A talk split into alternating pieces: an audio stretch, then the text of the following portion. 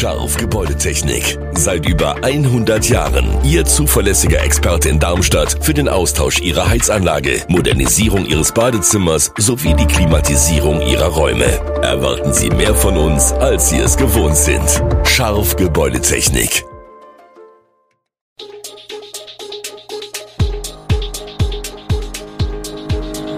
Gude, unser morgendliches News Update.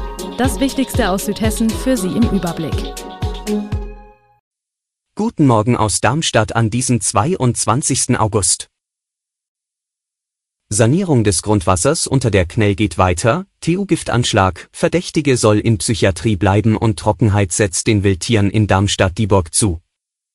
Das und mehr gibt es heute für Sie im Podcast.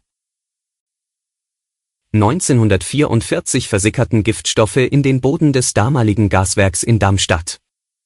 Noch heute finden sich Schadstoffe unter der Erde.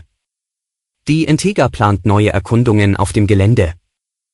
Eine Brunnenbaufirma ist dabei, im Auftrag der Integra in Darmstadt drei neue Grundwassermessstellen einzurichten. Im Sensfelder Weg, in der Otto-Röhm-Straße und im Junkersweg. Angeordnet wurde die Maßnahme vom Regierungspräsidium Darmstadt. Dabei geht es nicht um die Kontrolle der Trinkwasserqualität, wie man in diesem Hitzesommer vielleicht denken mag, sondern um die Kontrolle einer Altlast. Genauer, um die Hinterlassenschaften des ehemaligen Gaswerks auf der Knell. Zusätzlich zu den drei neuen Grundwassermessstellen sind weitere Sondierungen zur Erkundung des Grundwassers geplant.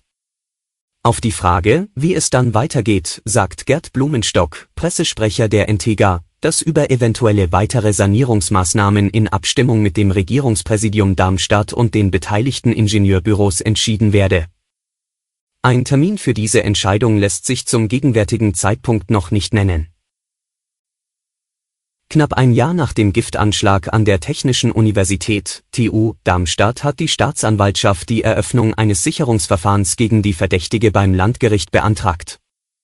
Wie Staatsanwalt Ansgar Martinson am Sonntag bestätigte, geht die Behörde von der Schuldunfähigkeit der Studentin aus Mainz aus. Die Ermittler gehen davon aus, dass die 32-jährige Deutsche in einem Gebäude der TU im August vergangenen Jahres Getränke vergiftet habe. Sieben Menschen wurden dadurch verletzt, einer von ihnen schwebte zwischenzeitlich in Lebensgefahr. Spezialisten entdeckten in Milchtüten und Wasserbehältern eine toxische Substanz. Um welchen Stoff es sich dabei handelte, teilten die Ermittler jedoch bis zuletzt nicht mit, da es sich um Täterwissen handle. Die Verdächtige wurde im März dieses Jahres festgenommen und in eine psychiatrische Klinik eingewiesen. Das derzeit extrem heiße und trockene Klima macht auch den Wildtieren Südhessen zu schaffen, die wegen des Wassermangels Gefahr laufen, verdursten zu müssen. Nun schafft für sie die Amphibiengruppe des Nabu Seeheim Jugendheim Abhilfe. Man habe im Bereich zwischen der Sandwiese und der Bickenbacher Gemarkung ein Kreuzkrötenprojekt gestartet, mit sechs mit Wasser gefüllten Edelstahlwannen, für das Heranwachsen des Krötenlaichs, so der NABU-Vorsitzende Tino Westphal. Dieses Vorhaben sei sehr erfolgreich gewesen und habe für zahlreichen Nachwuchs bei den heimischen Amphibien gesorgt, der aber inzwischen die Babystationen in den Wannen schon längst verlassen hat und in der Region unterwegs ist. Das war ein sehr positives Resultat unserer Maßnahme, bilanziert Westphal. Die Anwohner der Lilienthalstraße im Südosten Griesheims werden, wo noch vor nicht allzu langer Zeit Militäreinrichtungen standen, in wenigen Jahren sehr viele neue Nachbarn erhalten. Die Stadt plant in der Nähe des historischen August-Euler-Flughafens das Baugebiet Griesheimer Anger mit insgesamt 509 Wohneinheiten. Eines der Häuser wird ein besonderes sein. So soll die Zusammensetzung der Mieterschaft in dem genossenschaftlichen und inklusiven Wohnprojekt bunter als gewöhnlich sein. Menschen jeden Alters, Alleinstehende, Familien, Studierende und Senioren leben selbstbestimmt unter einem Dach in bezahlbaren Wohnungen, beschreibt die Vereinsvorsitzende Gabriele Winter, Griesheims frühere Bürgermeisterin. Das ist an sich nichts Neues. Neu ist, dass bei uns auch Menschen mit Behinderung wohnen und ganz selbstverständlich zu dieser Gemeinschaft gehören werden. Auf dem 3000 Quadratmeter großen Grundstück soll ein Gebäude in Holzhybridbauweise entstehen. Insgesamt 40 Zwei- bis Vierzimmerwohnungen sollen rund 90 Personen Raum bieten. Zudem ist ein auch für Besucher von außen offenstehendes Café oder Bistro geplant, in dem Menschen mit Behinderung mitarbeiten.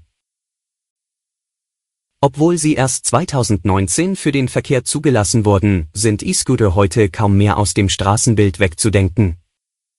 Vor allem in großen Städten sind die Roller mittlerweile ein beliebtes Fortbewegungsmittel.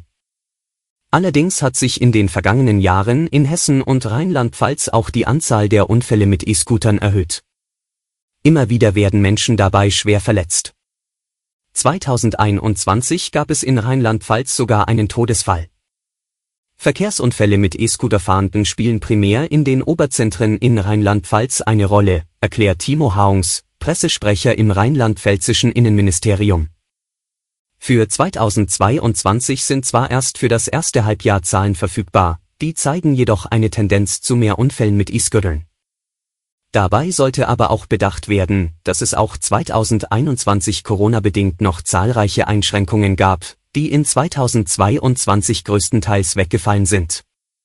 Beispielsweise gab es im ganzen Jahr 2021 über 100 Leichtverletzte bei E-Scooter-Unfällen.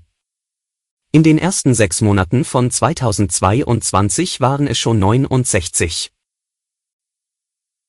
Alle Infos zu diesen Themen und noch viel mehr finden Sie stets aktuell auf www.echo-online.de. Gute Südhessen ist eine Produktion der VRM von Allgemeiner Zeitung, Wiesbadener Kurier, Echo Online und Mittelhessen.de. Redaktion und Produktion die NewsmanagerInnen der VRM. Ihr erreicht uns per Mail an audio.vrm.de.